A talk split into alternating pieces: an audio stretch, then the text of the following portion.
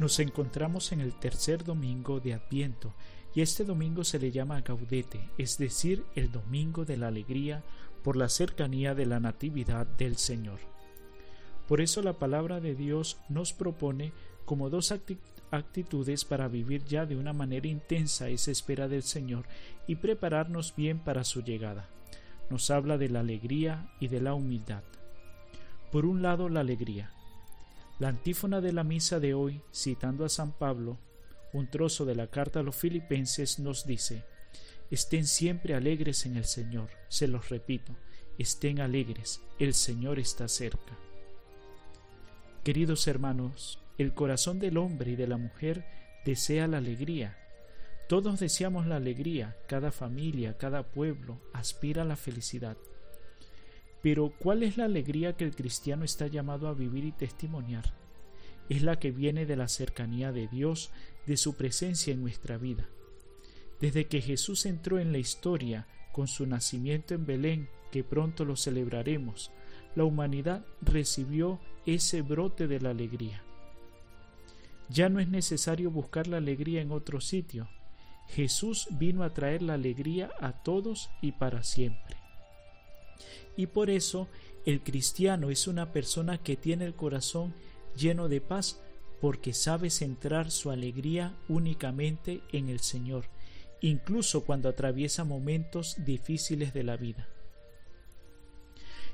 Y la otra actitud que nos habla la palabra de Dios, en específico el Evangelio, es sobre la humildad. Nos dice ante todo que Juan Bautista es testigo de la luz Juan Bautista nos ayuda a prepararnos a recibir a Cristo que viene como luz del mundo. Para acoger a Jesús hace falta mucha humildad, porque su luz va a hacernos descubrir que en nuestra vida hay muchas tinieblas. Más aún, Él viene como luz para expulsar nuestras tinieblas. Si nos sentimos indigentes y necesitados, Cristo nos sana pero el que se cree ya bastante bueno y se encierra en su autosuficiencia y en su pretendida bondad no puede recibir al Señor. Se hace impermeable a la venida del Señor.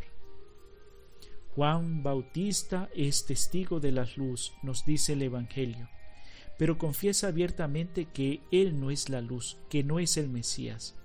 Él es pura referencia a Jesús no se queda en sí mismo ni permite que los demás se queden en él. ¿Qué falta nos hace esta humildad de Juan, este desaparecer delante de Cristo para que sólo Cristo se manifieste?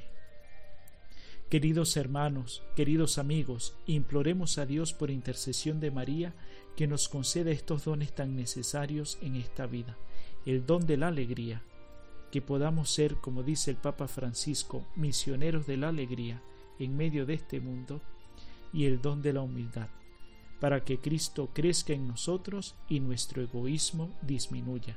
Un feliz domingo, Dios les bendiga.